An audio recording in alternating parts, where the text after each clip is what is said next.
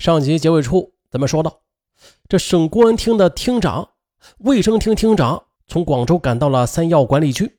就连国家的公安部也都派来了工作组进行督导。可这怪事儿就来了，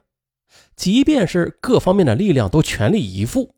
情况依然没有解决，这死者一个接一个的还在继续的出现着。那是九月十六日早晨的，药麦村的男童陈泽辉在村的小食店里买了一碗粥，回家和母亲分食。可是喝了粥之后的不到半个小时的，陈泽辉就发病，浑身的抽搐。可是陈泽辉的母亲却毫发无损。医疗专家组接到消息之后的，便想马上对陈泽辉的尸体进行检验，但是遗憾的是。陈泽辉的母亲因为自己没有事便坚持认为啊是环境污染所致，不允许解剖。呃，专家组啊只好从陈泽辉的体表入手。于是呢，经过认真的检查，并且激烈的争论之后，专家组认为，虽然就目前来看吧，根据所掌握的情况，还不能确定这大批人畜死亡事件的性质，但是。从陈泽辉死亡的时间和状况上来看，啊，由投毒造成的可能性已经较为明显的显现出来了。而此时的，因为怪病而死亡的人数已经增加到了十二人之多，另外有八十三人中毒入院治疗，他们的症状有轻有重，但是同样的都说不清楚具体原因。不过现在既然有了方向吧，公安部就督导啊，要求所有警察行动起来啊，对现阶段所有出现怪病的群众进行全面的走访。于是啊，各个片区的民警纷纷的下到各个医院，广泛的采集病人的生活样本，深入调查病人家属。在很短的时间里啊，就调查了八十六名病人和很多家属，并且制作了近百份的。反映病人发病前衣食住行情况的笔录资料，又绘制了数十份病人入住结构的平面图，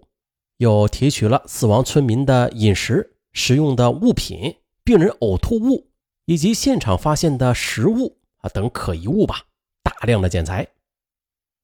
但是可惜的是啊，这些检材因为时间的原因，大部分都失效了。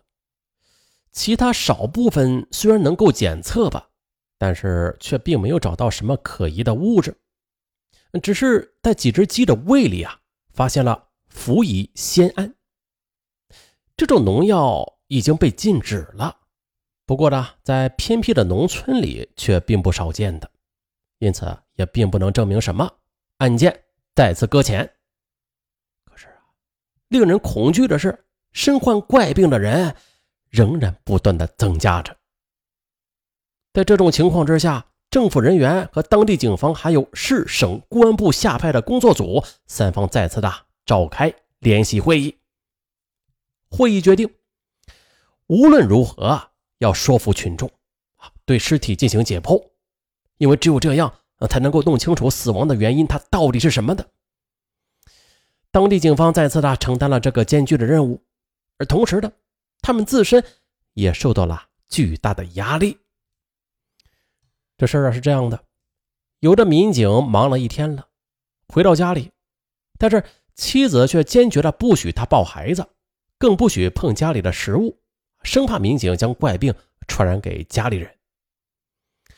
更有甚者呀，就连民警本身也觉得自个儿的身体出现了异常，是传染上了怪病。在调查过程中啊。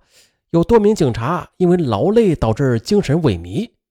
啊，结果他们都非常的惊恐，马上呢去医院进行全面检查，但是无一例外，全部都是虚惊一场。好啊，没事就好。同时，对住院的病人，民警也丝毫不敢放松，很多民警呢是二十四小时寸步不离的守在病房，这病人一有呕吐物或者大小便。立刻的就去接，马上啊就送到检测中心去检测。但是遗憾的是，当地的医疗条件有限，即使送到省一级的检测机构，哎，怪了，也没有什么结果。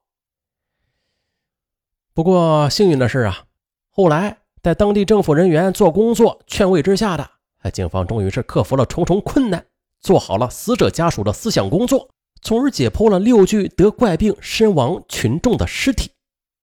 这下好了，有了这些检材，十月十七日，广东省公安厅刑侦处派人呢，就带着金利镇系列死亡案的多种检材，前往公安部物证鉴定中心，要求进行毒物检验。那说到这儿呢，咱们有必要提一个人，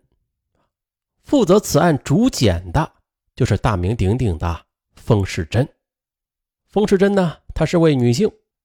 她呀是我国刑警重毒物药品检验鉴定专家，一直战斗在毒物药品检验的第一线。从上个世纪七十年代起，她几十年如一日的潜心求索，致力于毒物检验的实践和研究。而在当年的全国基层公安机关送到公安部物证中心的中毒案件检材，几乎百分之八十以上都是腐烂或者高度腐烂的恶臭难闻，还有蛆虫爬满的尸体脏器啊，还有呢，则是患有三期肺结核呀、肝炎呐、艾滋病等那些恶性传染病和可疑中毒死者的脏器和体液。有些检材是致癌剧毒、药品、什么化学试剂啊，以及对人体有害的各种挥发性的气体。封世珍就是这样近三十年啊，长期的在这种特殊环境中奋战拼搏的人。他在退休之后的，因为工作需要啊，又被公安部物证鉴定中心给返聘，继续的战斗在毒物药品检验的第一线。这时。封世珍根据送检人介绍案情，而此前的已经对死亡的人畜那些脏器啊做过多次检测了啊。当时使用的检测方法既有化学法，又有大型仪器法，但是啊，却仅仅的在鸡的胃容物里边明确的检测出了氟乙酰胺。可是这问题来了啊，人畜中毒症状，它也很像是那种氟乙酰胺所致的。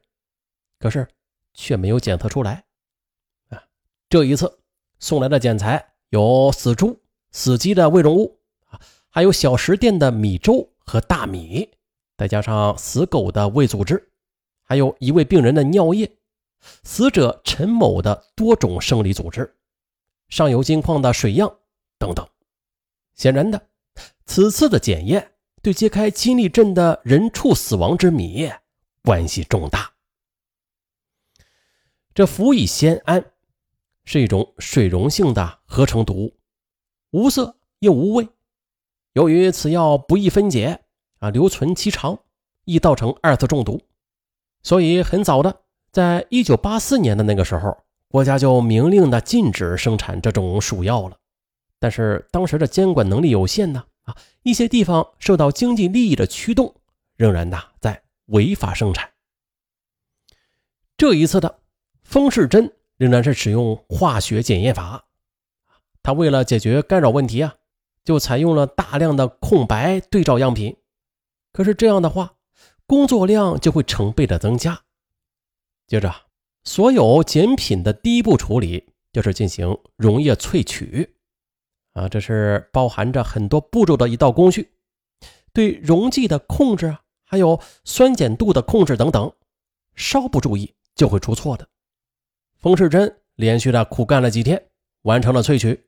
接着又进行流电反应检测。啊，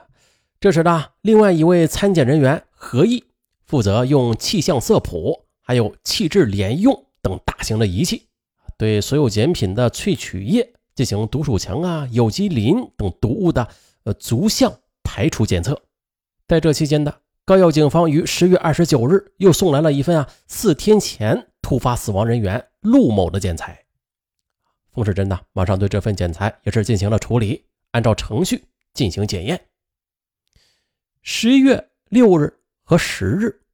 冯世珍将经过浸泡、分离处理的所有检材的种类和对照的空白样品分两批送到军事医学科学院，用核磁共振仪器进行复合检验。啊，因为啊，当时他的单位里边没有这种贵重仪器的，那么呢，最终的检测结果到底是什么？本集说不完，咱呐下集再说。